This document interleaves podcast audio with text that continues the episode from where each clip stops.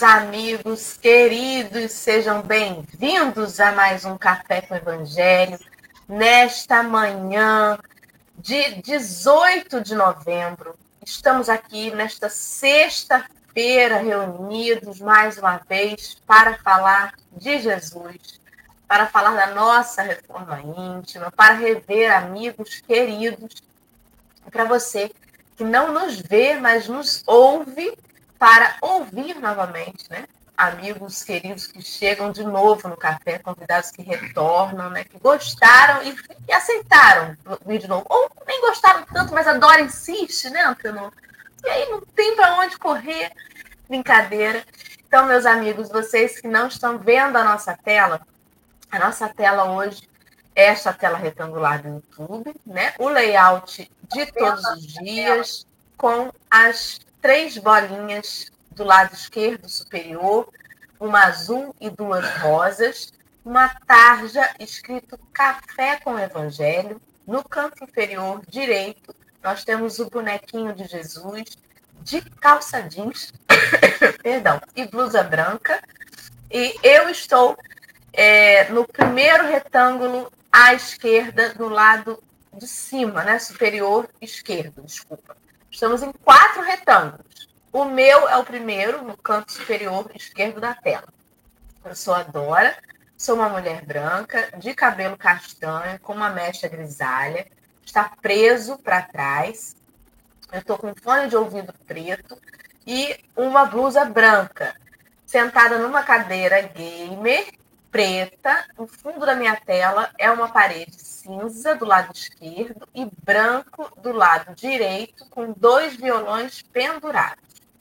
Ao meu lado, no retângulo superior direito, nós temos a Bárbara Barbosa, que é a nossa intérprete de Libras. A Babi está com um turbante é, estampadinho com cores claras na cabeça, uma blusa que é branca por baixo, a gente vê a gola e um pedacinho da manga branca, e a blusa preta por cima. Ela é uma mulher negra. O fundo da tela dela é uma parede com ripas de madeiras coloridas na vertical, nas cores rosa, laranja, amarela, e nós vemos alguns vasos de plantas pendurados nestas ripas. Na parte de baixo, nós temos dois retângulos. No canto inferior esquerdo está o nosso convidado, que é o Antenor Moraes. O Antenor é um homem branco, de cabelo curto, grisalho, penteado para trás. Ele está com uma blusa polo, numa cor azul clara.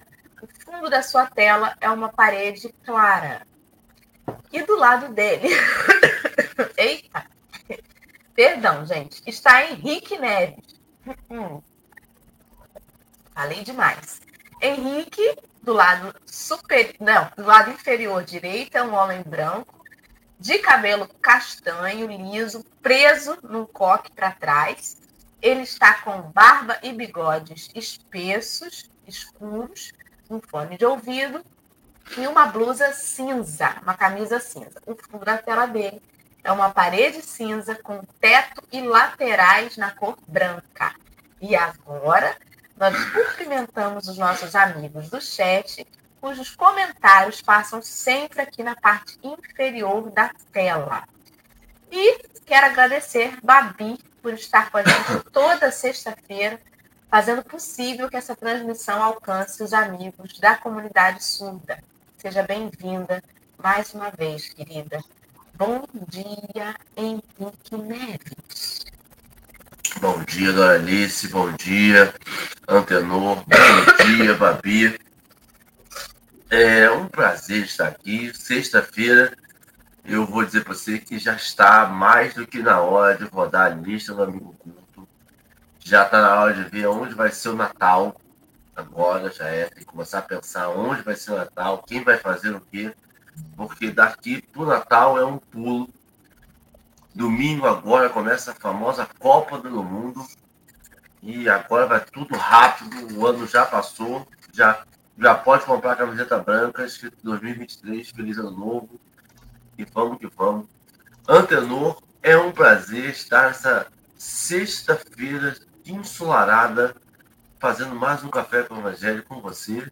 Para quem chegou aqui agora, para quem o algoritmo lançou aqui, para quem esse senhor do YouTube jogou aqui na tela, assim, quem são essas pessoas? Quem entra no, no resumo? Bom dia.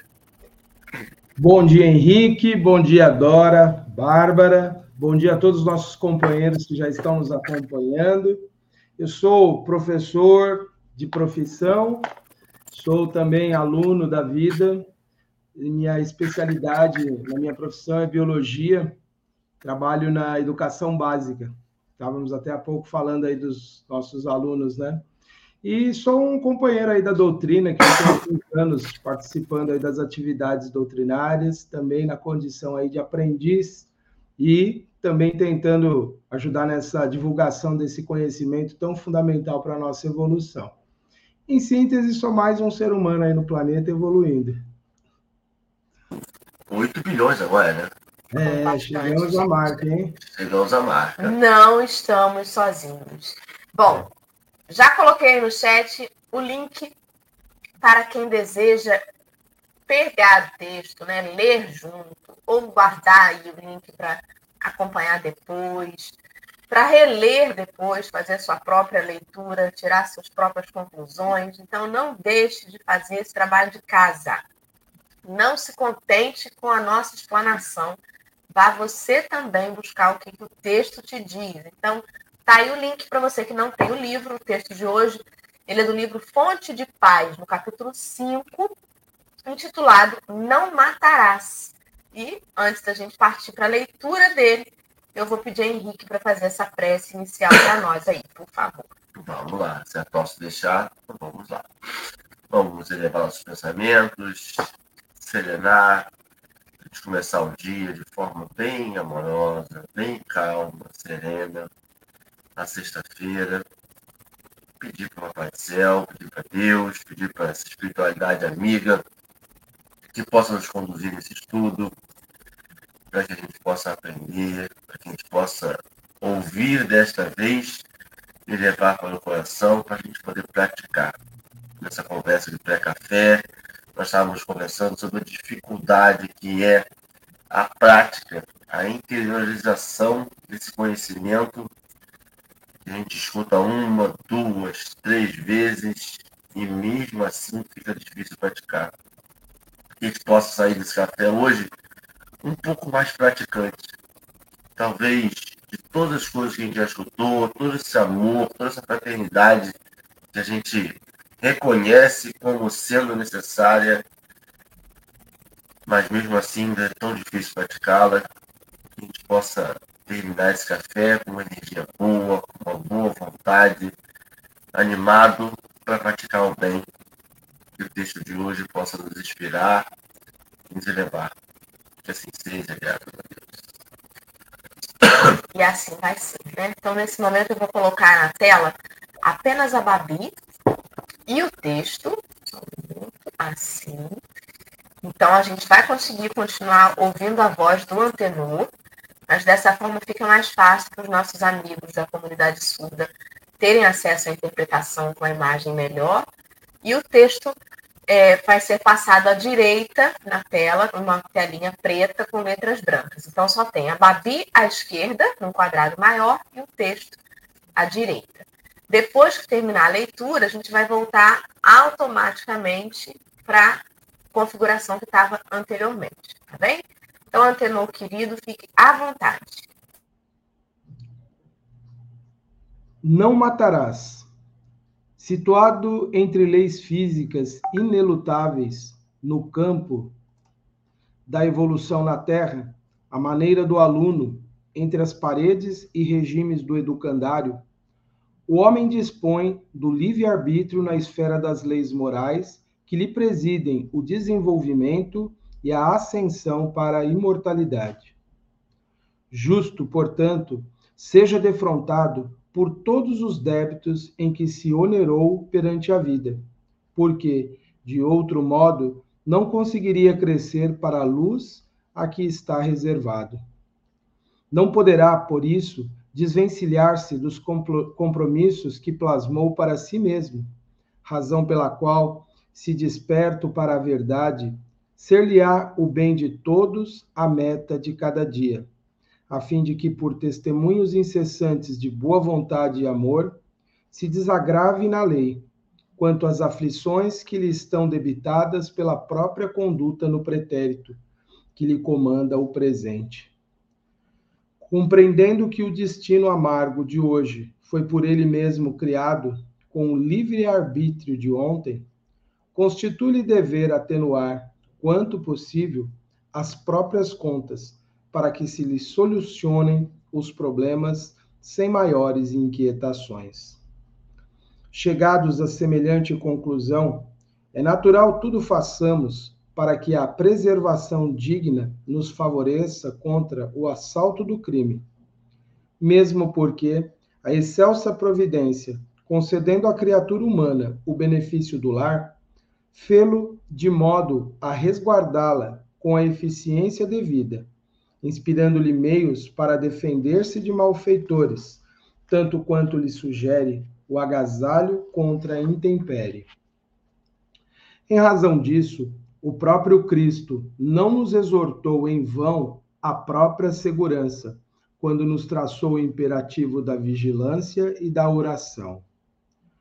Cumprido, cumpridos por nós tais deveres, com a execução das obrigações outras que nos quitem a consciência no plano do respeito recíproco e da caridade infatigável para com o próximo, estejamos seguros na fortaleza de nossa fé, prontos a receber quaisquer golpes que nos sejam desferidos na estrada regeneradora, porque, então, diante da paz de nossas almas, toda sorte de infortúnio que nos acometa a existência terrena representará imprescindível resgate das culpas que contraímos, cabendo-nos confiar as nossas decisões e situações ao julgamento justo de Deus, porquanto, para nós, o regulamento da lei divina é claro e insofismável em nos preceituando: não matarás.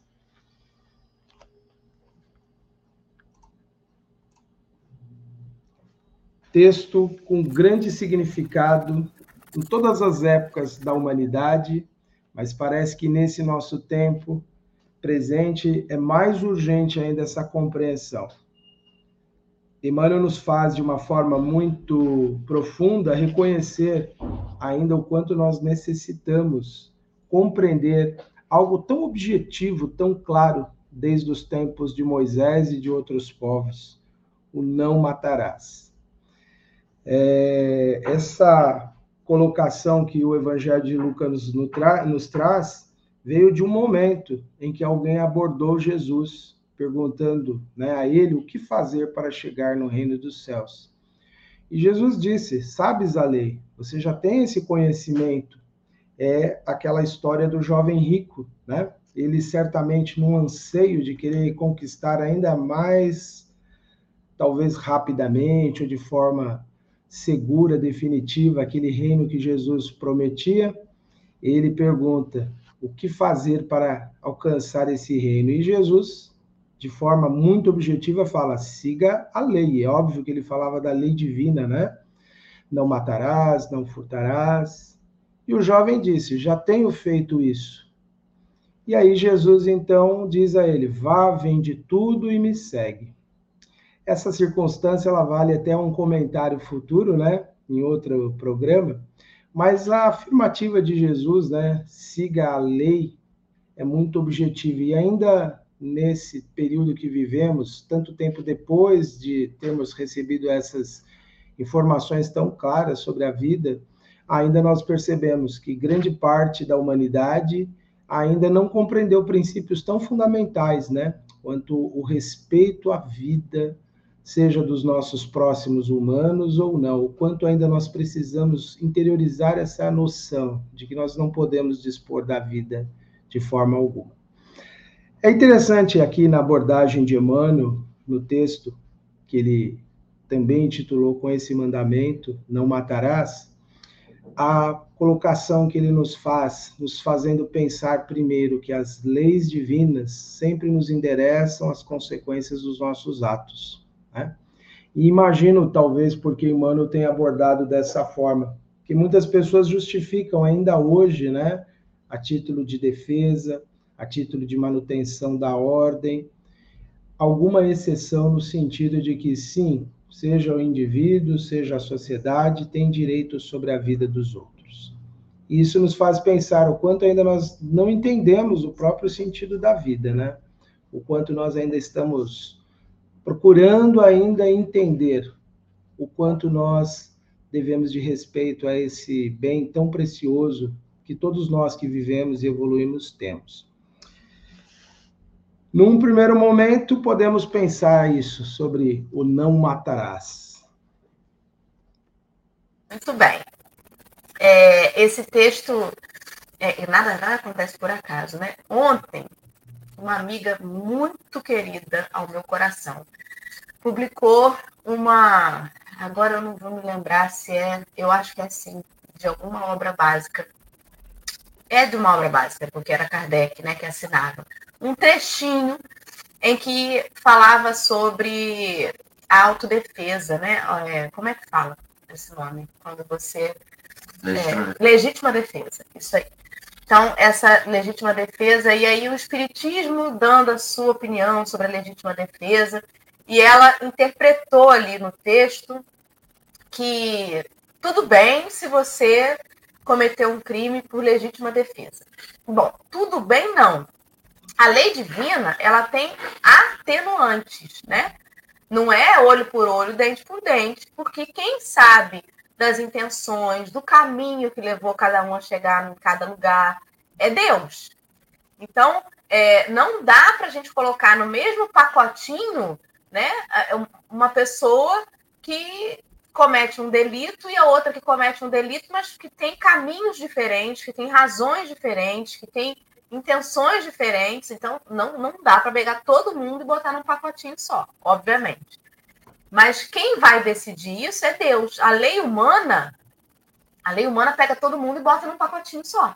Tá aí, né?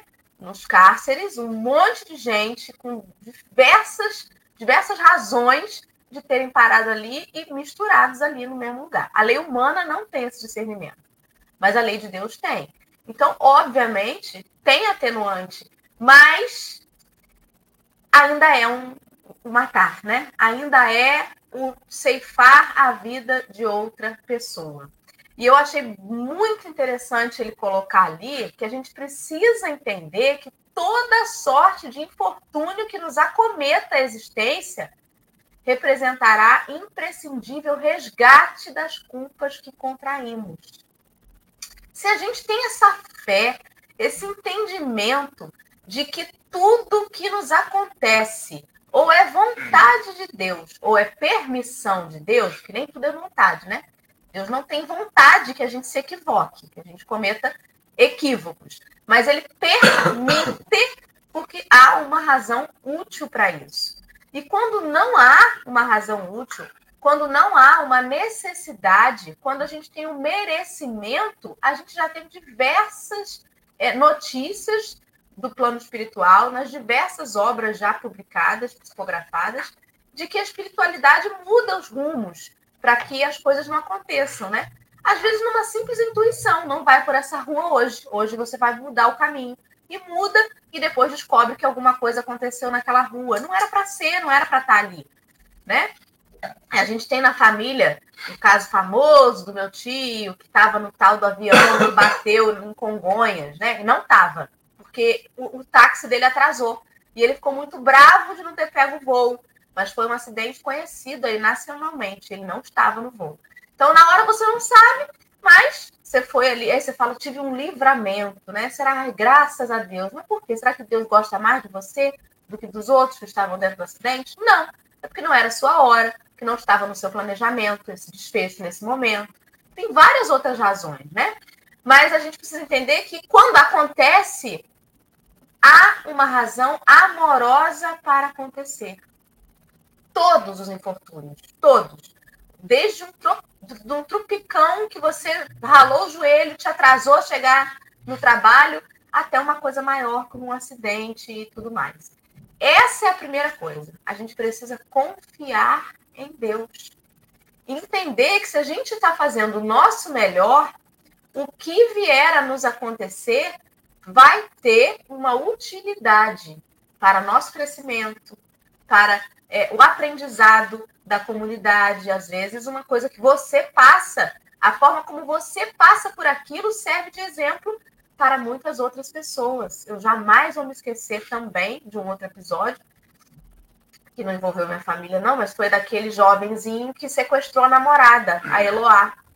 Já tem tempo, né? Isso aí é para quem já passou dos 20. E foi uma coisa muito triste, né? Na TV, o menino na janela, com ciúme da, da moça e tudo mais. Enfim, no fim das contas, a mocinha desencarnou. Ele possuía uma arma de fogo e ela desencarnou. Mas no dia do enterro dessa moça, a mãe da menina deu assim um, uma lição que eu não sei se eu estaria pronta para chegar perto disso. Ela pediu às pessoas um minuto de silêncio para orar pela mãe do garoto. Pela mãe do rapazinho que tinha tirado a vida da filha dela. Porque a filha dela tinha sido a vítima. Mas como que devia doer o coração de uma mãe cujo filho cometeu um tropeço desse tamanho. Então, nossa, olha como que a vivência dessa mulher, dentro da sua dor, até hoje, toda vez que eu lembro disso, eu me arrepio todinha. Porque é uma coisa, é um desprendimento imenso. Né? Não sabemos o que estava por trás de todo esse desenrolar, né? o, que, que, o que, que ligava essas almas para que isso acontecesse, mas nada justifica a gente ceifar a vida de uma outra, de um outro indivíduo, né? A gente falava até antes do café começar que quando a gente era, é, quando a gente era não, quando a gente estagiou, quando o princípio espiritual estagia no reino é, dos animais, ele tem, ele segue o instinto que é o guia infalível. Então ele mata o outro, ele é um predador com o único objetivo de se alimentar. Se ele já está de barriga cheia, né? O leão tá de barriga cheia. Se passa uma hiena olhando para ele, rindo, debochando dele, ele não vai estar nem aí, porque ele já tá de barriga cheia. Mas o ser humano não. O ser humano se é tocado no seu orgulho, tem ímpetos de ceifar a vida do outro. Ou seja, a gente tem o livre-arbítrio, e é ali que o texto começa. O homem dispõe do livre-arbítrio na esfera das leis morais. O que, que nos impulsiona? Não é, não é a fome física. O que nos impulsiona são as nossas sombras feridas, tocadas, né? E a gente ainda muito prisioneiro do próprio orgulho, achando que o que eu tenho é meu e ninguém pode tirar. Então, se alguém vem pegar o meu celular, eu tenho direito de tirar a vida daquele companheiro por conta de um objeto eu uso mal o meu livre-arbítrio ainda, né? A gente às vezes não mata o outro, mas a gente deseja o mal.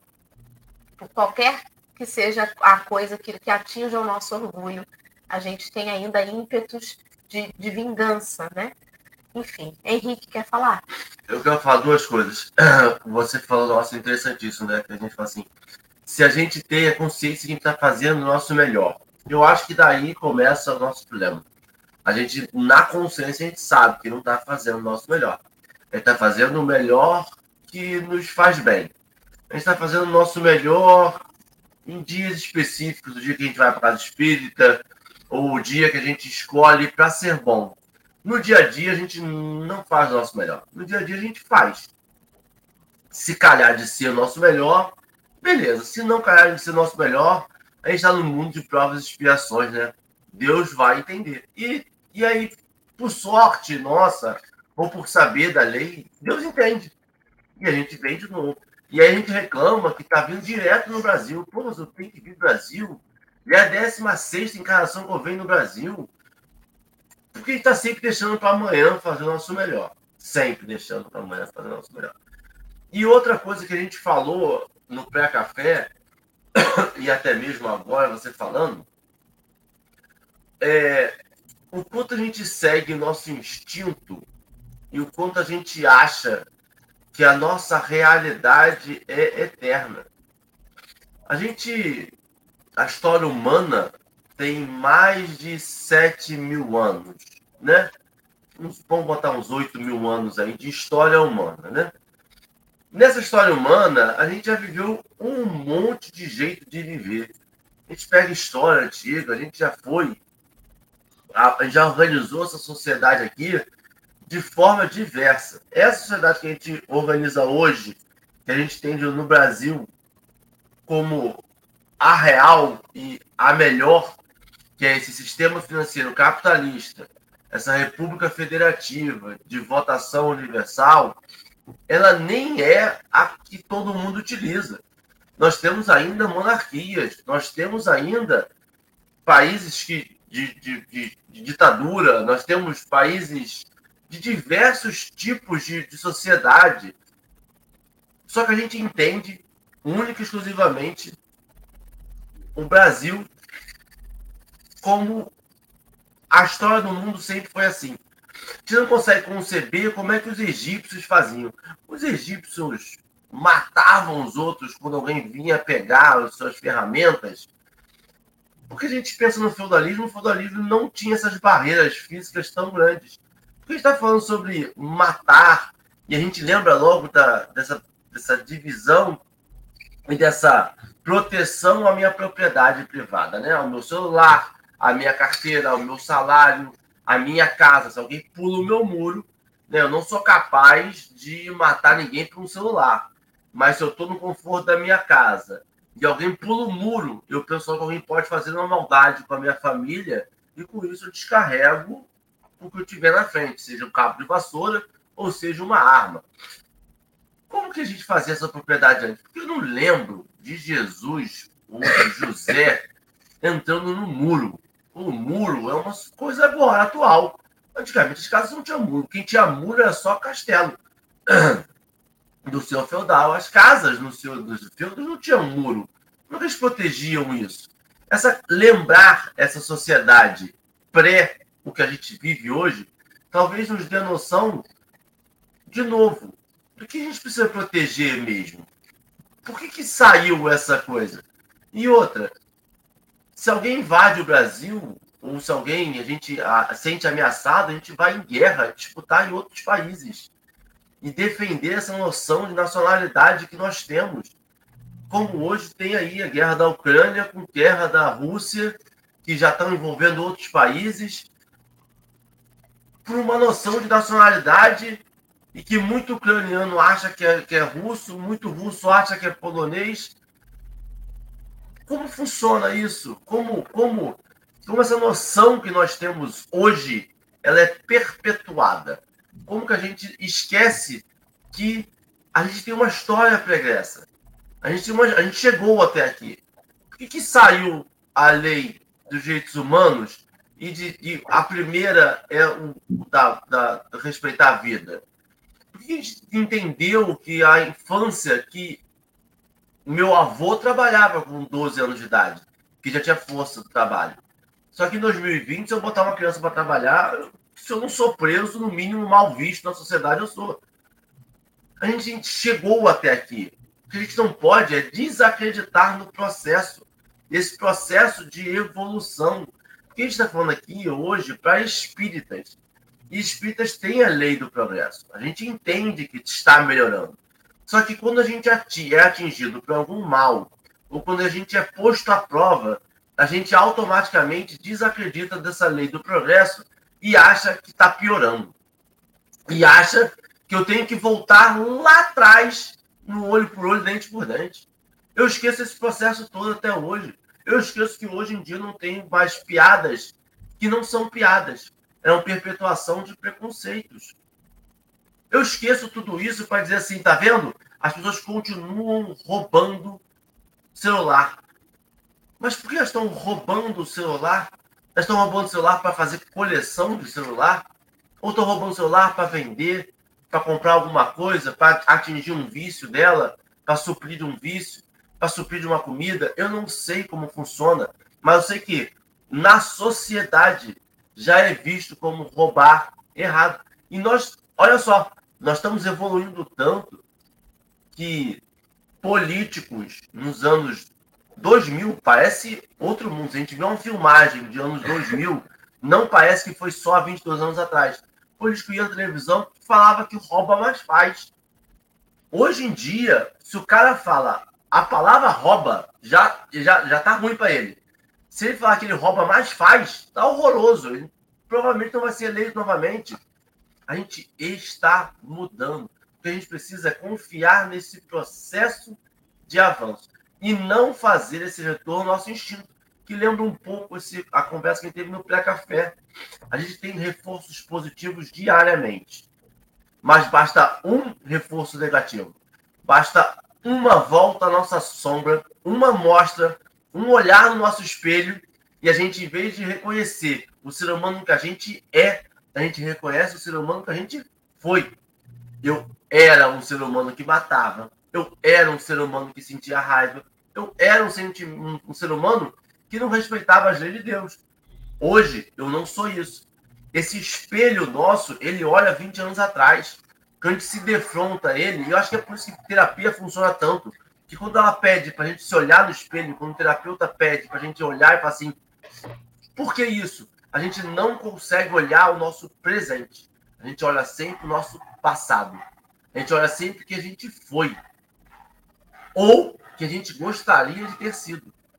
Essa, esse confronto com essa nossa realidade presente, hoje a gente é assim faz com que a gente avance e talvez dê passos mais firmes, porque muitos dos nossos passos que a gente dá em direção ao esse bem, a gente dá baseado no homem que a gente foi. E eu vejo uma cabeça, minha filha. É, no que a gente foi e não no que a gente é agora. A gente não é mais esse ser humano. A gente não vive nessa sociedade mais em que é necessária essa defesa como se eu tivesse um tridente na mão e fosse. Entendeu? A gente funciona. A polícia prende bandidos. Ah, mas não prende tanto quanto deveria. Nós temos a segunda população carcerária do planeta Terra. E nós nem somos a segunda população do mundo. Nós só perdemos para os Estados Unidos. Então, tem gente sendo presa. Ah, mas tem gente sendo presa errada. Ah, e nós temos que rever a sociedade. Agora, que tem gente prendendo, tem. Falei demais. Antenor, socorre a gente aí. Segue com é, Estava pensando sobre isso que o Henrique falou, né? É, o homem que nós fomos e o que nós somos, mas na verdade o que a gente ainda continua sendo, né? Porque quando Jesus falou, reafirmou o mandamento lá da lei mosaica, não matarás, ele falou para uma comunidade, para pessoas que já conheciam, no mínimo, há 1.500 anos, esse princípio. Era religioso, era algo fundamental. E é muito curioso observar que as pessoas que estiveram ali é, pleiteando a morte de Jesus, desejando tanto que ele fosse eliminado, né? Elas mesmas não queriam exercer essa punição de morte, porque para o pensamento da época era assim: eu não posso matar, mas eu posso induzir alguém a ser morto por outro, porque daí eu não estou, entre aspas, pecando, né?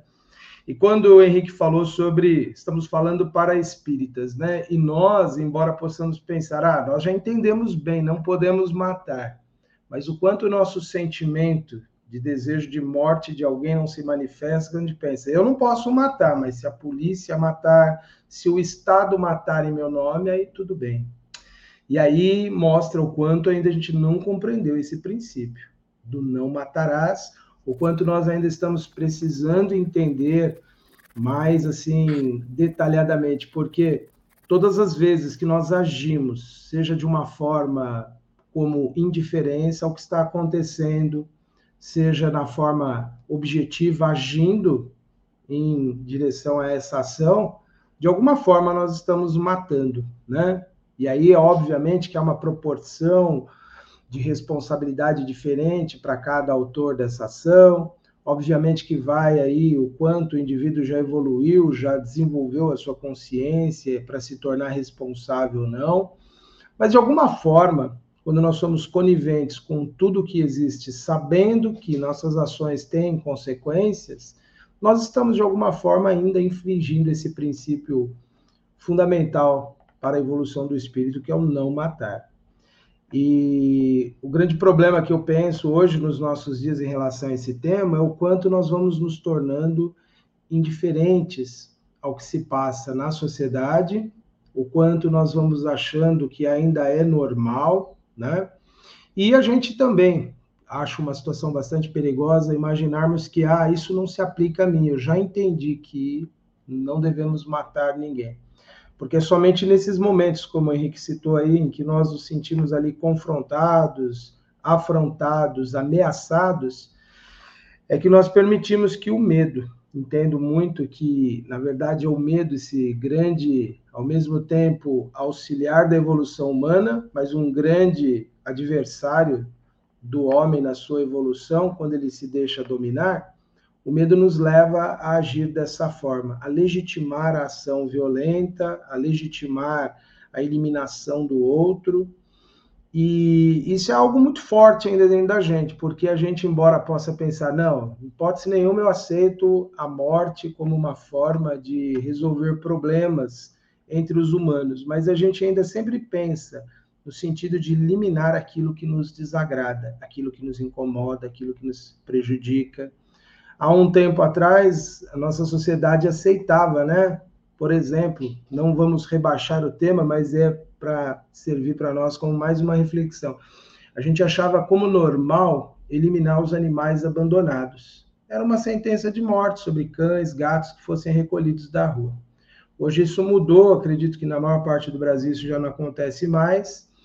Mas em algum momento a gente pensa, ah, não, nós temos que matar, temos que eliminar de uma certa forma, é sempre a gente querendo uma decisão ou tomar uma solução definitiva para um problema que, na verdade, ele não vai ser resolvido de forma correta assim.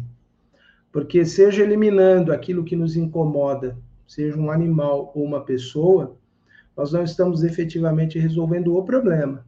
Nós estamos, na verdade, até criando o outro.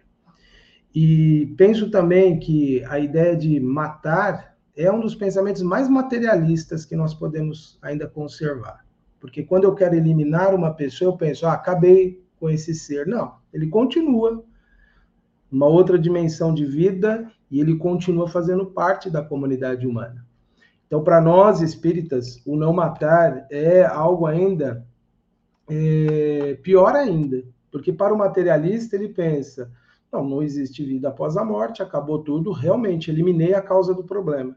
Para nós espíritas, quando a gente legitima de alguma forma, não por nós, mas pelo outro que pratique uma pena de morte, nós estamos negando a nossa própria crença, a nossa própria fé. E ainda é assustador a gente pensar que no mundo, de alguma forma, e mesmo na nossa sociedade, a pena de morte, a morte do indivíduo como solução definitiva, ainda seja apoiada por aqueles que deveriam entender esse princípio. Né? A nossa sociedade passou por um período bastante grave e não imagino que nós vamos superar essa fase tão rapidamente. E isso no mundo todo ainda é muito forte, né? Se a gente vê como está acontecendo no Irã, as consequências de todas as manifestações, de todo o protesto, nós ficamos assustados, né? Poxa, por que eliminar uma pessoa por algo que para nós é considerado tão ínfimo, por causa de uma questão religiosa, e por que agora vão punir pessoas que estão se manifestando com pena de morte, sendo que é um direito tão assim legítimo você poder protestar ou você não querer seguir uma regra que absolutamente não interfere na existência humana.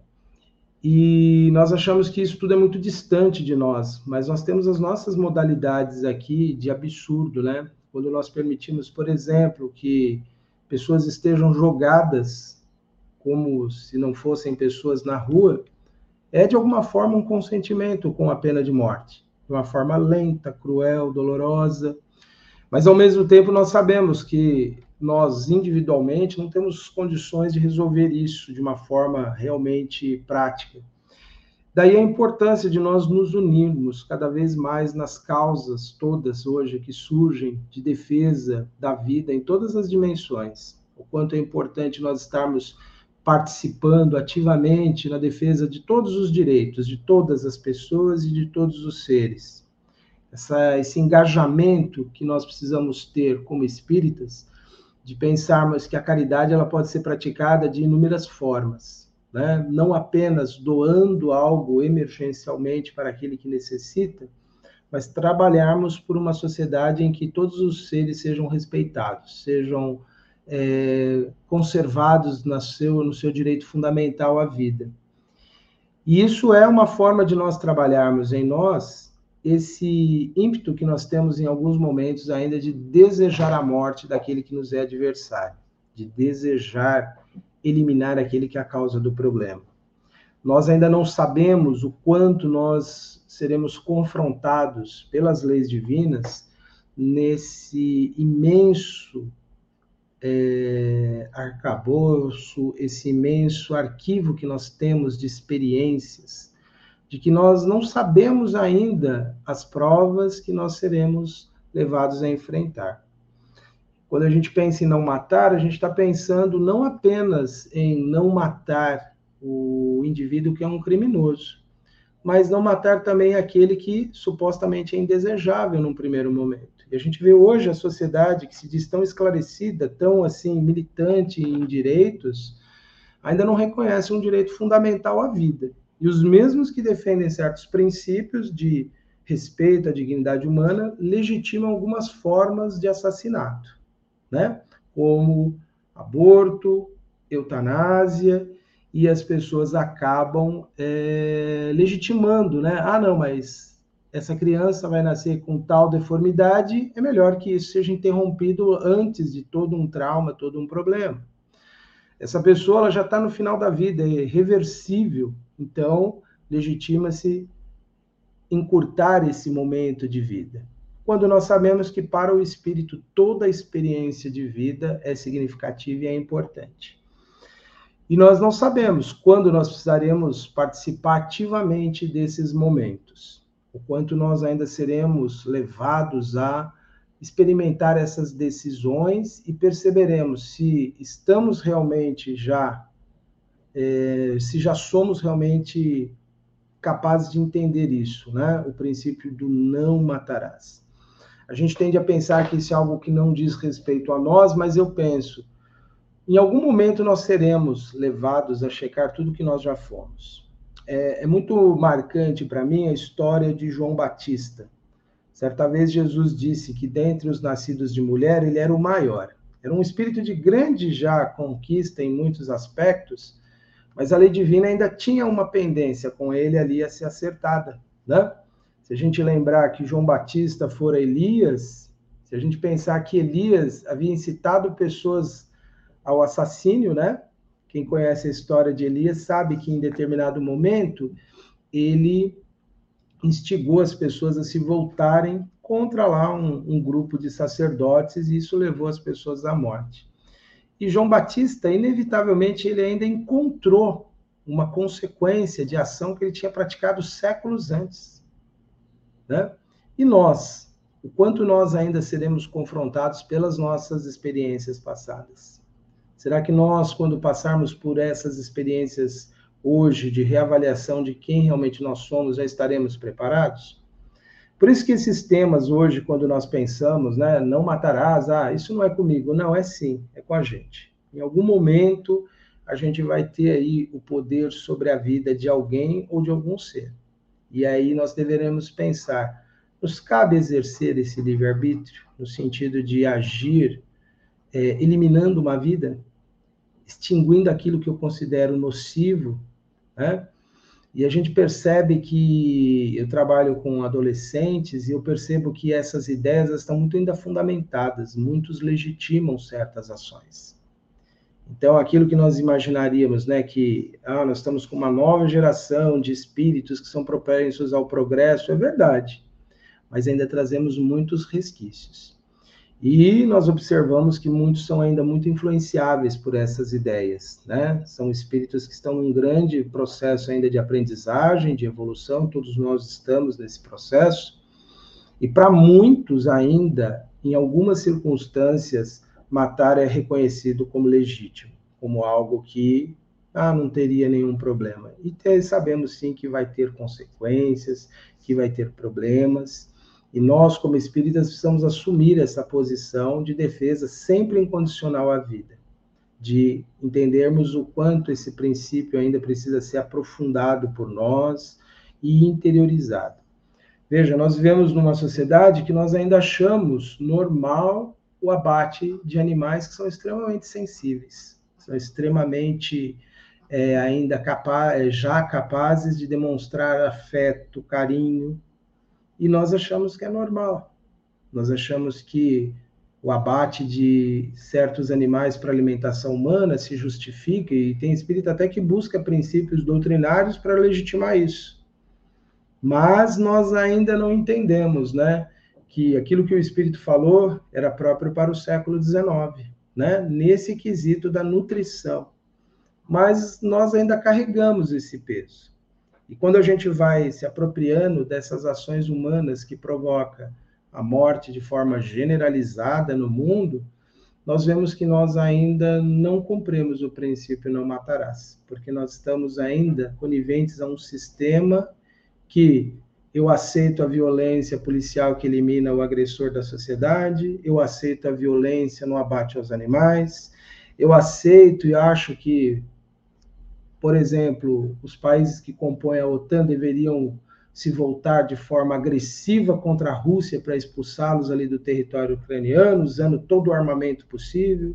Eu ainda aceito que de em algum momento é legítimo sim você eliminar a vida humana. Ainda não entendemos e aqui Emmanuel quando ele conclui o texto, né, é, ele diz depois de falar de toda aquela responsabilidade que nós temos, ele vai citar novamente o mandamento da lei de Moisés, novamente o que Jesus disse para o homem rico, para o jovem rico: não matarás. Então, isso ainda cabe para nós refletir. Já estamos cumprindo na íntegra o não matarás? Né? Ah, mas nós ainda precisamos da nutrição, da proteína animal. Ah, realmente há momentos e tem pessoas que são irrecuperáveis. Realmente aquele que usou da violência precisa ter a resposta da violência como forma de contê-lo, de mudá-lo. Mas nós ainda não entendemos o não matarás. Nós ainda estamos como que patinando nessa nesse aprendizado. Porque enquanto nós não assumirmos né, uma postura realmente favorável à preservação da vida, nós ainda estaremos, em alguma medida, ainda infringindo esse princípio que é tão antigo, tão fundamental, que é divino, né? Como Kardec colocou lá no Evangelho segundo o Espiritismo, esse princípio é de todas as leis, de todos os povos, né? Você preservar a vida. E nós ainda temos essa grande dificuldade de entender isso. Mas eu acredito que nós também temos grandes potenciais de superação disso. Né? Afinal de contas, como espíritos perfectíveis que somos, nós estamos hoje mesmo, neste exato instante, nós estamos trabalhando alguma mudança nesse sentido. Porque quanto mais nós refletirmos e quanto mais nós vamos é, nos apropriando dessas ideias, melhores possibilidades de mudança nós temos. Então, penso que estamos ainda aprendendo esses princípios e ainda estamos com grandes possibilidades de, nessa vida mesmo, a gente alcançar essas mudanças, né? De realmente guardarmos as nossas espadas, de não ferirmos mais ninguém, de deixarmos de usar os recursos que nós temos à nossa disposição para não mais ferir, não mais eliminar, não pensarmos mais em formas de aniquilação. E nós, espíritas, sobretudo, precisamos aprender urgentemente de forma a trabalhar contra qualquer forma de eliminação de vidas e de realmente aceitarmos a importância e o respeito que todos os seres têm à vida. Esse é o dom supremo do espírito na realidade material, ele poder estar aqui evoluindo. Quando a gente entende que a vida é evolução espiritual também, não só biológica, a gente começa a entender por que, que o mundo precisa ainda de todos os que estão aqui ainda. Todos eles ainda estão parte desse processo né, de crescimento, de transformação. Então precisamos urgentemente não matar e não matar em muitos outros aspectos, não só eliminando a vida, mas a gente também não matar a esperança das pessoas, não matar a confiança, não matar as boas expectativas que as pessoas carregam. E de alguma forma, no sentido figurado, a gente também elimina muita coisa positiva. Aquela fala inicial antes aqui do, da transmissão do programa, no pré-café, nós falávamos sobre uma pessoa que mata a esperança de um jovem, né? E isso acontece muito. Diariamente as nossas falas, de alguma forma, mata alguma coisa nas pessoas. Então nós temos além desse poder, temos o poder de fazer nascer, temos o poder de transformar, de criar através das nossas atitudes. Podemos fazer muito em favor de uma mudança positiva no mundo. E nós teremos muitas possibilidades ainda. Muito bom, excelente, muito, muito, muito bom te ouvir. É, vou fazer rapidamente uma pequena consideração que resume assim, para mim, né? Resume na minha cabeça tudo que a gente conversou hoje. É, Emmanuel colocou ali que, em razão disso, o próprio Cristo não nos exortou em vão à própria segurança, quando nos traçou o imperativo da vigilância e da oração. O que me faz pensar que, quando eu protejo a minha casa com grades e muros, eu estou tentando me proteger para que o crime não me alcance. Mas quando eu protejo a minha casa mental com vigilância e oração, eu me protejo de ser eu mesma um criminoso em potencial, um criminoso é, ativo ou ainda um conivente com o crime.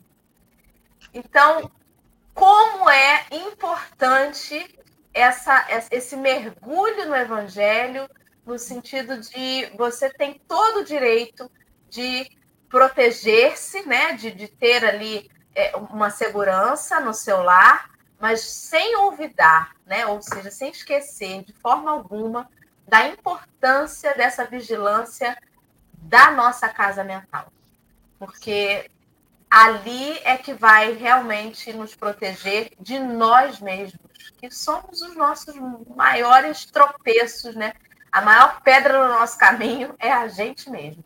Henrique, meu querido esposo, suas considerações finais. Eu, eu vou dizer para você, a fala do Antenor dá um outro café. Eu só vou deixar o que eu, que eu vou ficar pensando no dia, tá? Porque a fala do Antenor me abriu duas janelinhas. A janelinha do tá, beleza, o não matarás a gente compreendeu. Mas a fala do Antenor me levou para o lugar é não deixarás morrer. Porque em algum momento da fala do Antenor, a gente lembra muito da cena da crucificação quando a, a população gritou Barrabás, Barrabás, Barrabás. Mas aí parece que teve um, um executor que foi lá e, e, acabou com a vida de Cristo. Não, Cristo foi posto na cruz e lá ele foi posto a morrer. É, te joga em outro lugar, né? O não deixarás morrer mais.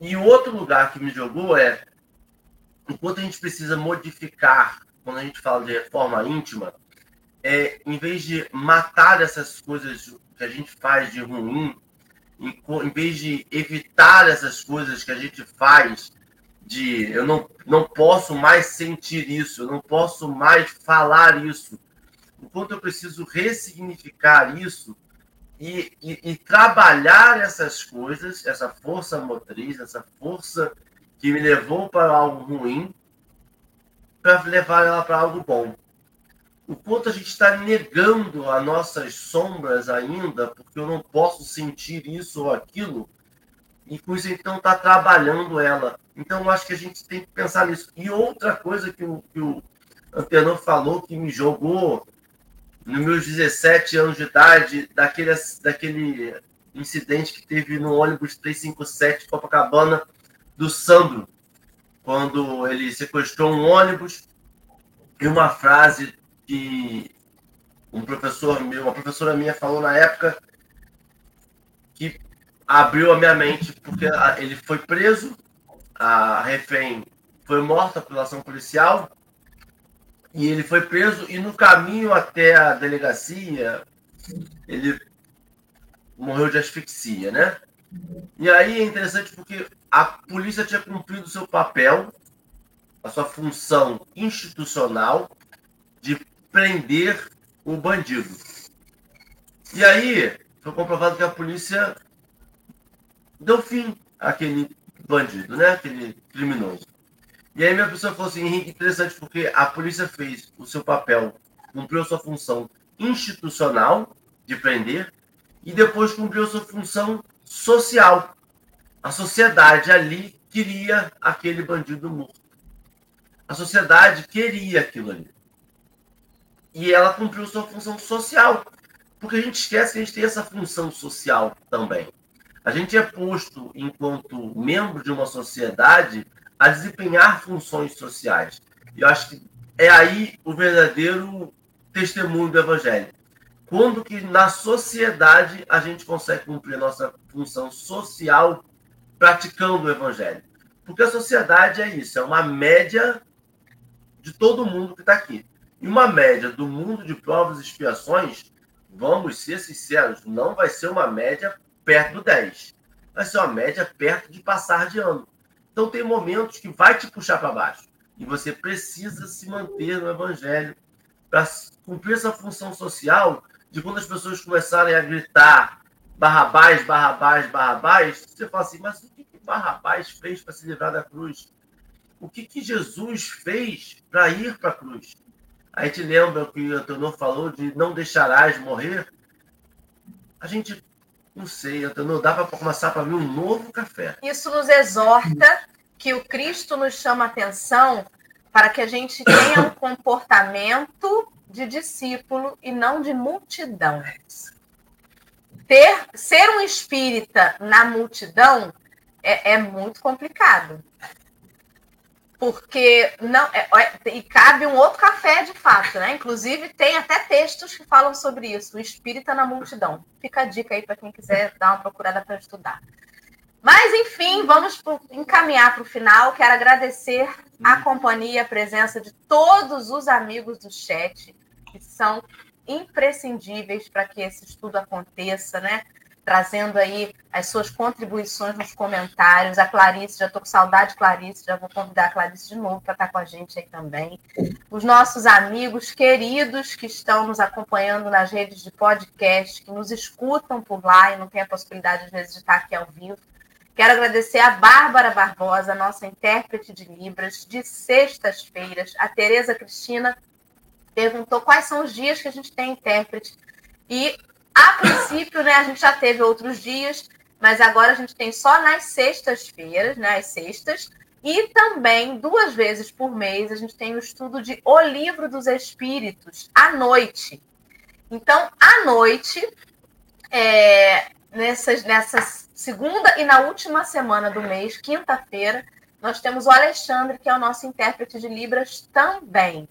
E se vocês souberem de algum intérprete de Libras, né, que tenha o coração aí desejoso de contribuir para que a gente tenha outros dias com acessibilidade para a comunidade surda, deixa aí, por favor, o seu alô, manda uma mensagem para o telefone da SESC fala assim: olha, eu gostaria de ser voluntário. Tá aí o telefone passando na tela, mas para quem não vê a tela, o telefone é o 22 9 9287 1997. Antenor querido, por favor, faça as suas considerações finais e a prece para que a gente possa encerrar o programa.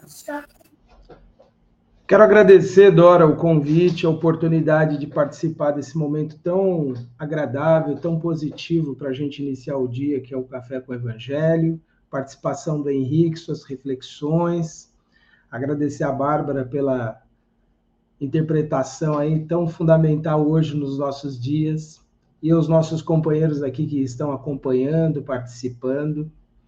E é só gratidão mesmo pela oportunidade de a gente mais uma vez refletir, já que quem fala é o que ouve primeiro as próprias palavras e é o que vai ter sempre mais oportunidade de assimilá-las, de aproveitá-las. E com esse sentimento de gratidão é que eu quero iniciar nossa oração final de agradecimento a Deus, que a gente possa reconhecer a nossa condição de espíritos imortais e assim nos ligamos à inteligência suprema, a causa primeira de todas as coisas. Aquele que é o princípio de tudo e que é o nosso grande destino final, de um dia estarmos em paz, em harmonia com as suas leis, em comunhão com a mente divina, compreendendo através do amor aquilo que nos une, que nos aproxima. Senhor da vida, nós pedimos, Pai, que esse princípio possa estar em nós, em todas as nossas ações. Do amor e do respeito incondicional que temos que ter pela vida, Senhor. Reverenciamos nela, Pai, a sua existência,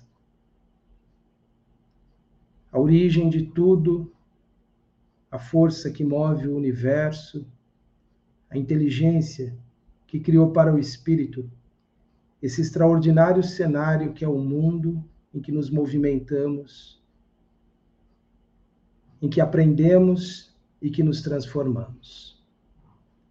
Permita, Senhor, que essa consciência possa ser desenvolvida por todos, ainda neste momento da humanidade, em que tantos ainda se encontram conturbados pelos sentimentos mais inferiores,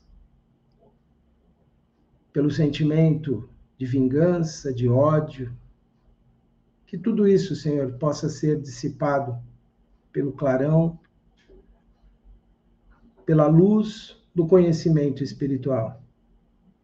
E que produzamos transformações significativas em nós mesmos, através de nossas atitudes, palavras, através de nossos pensamentos.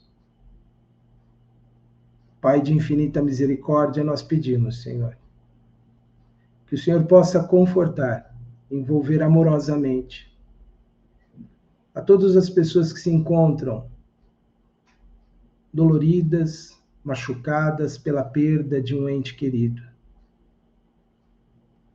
Que possam ser confortadas, Senhor, que os Espíritos Consoladores possam inspirar nelas a certeza de que seus amores prosseguem além desta vida.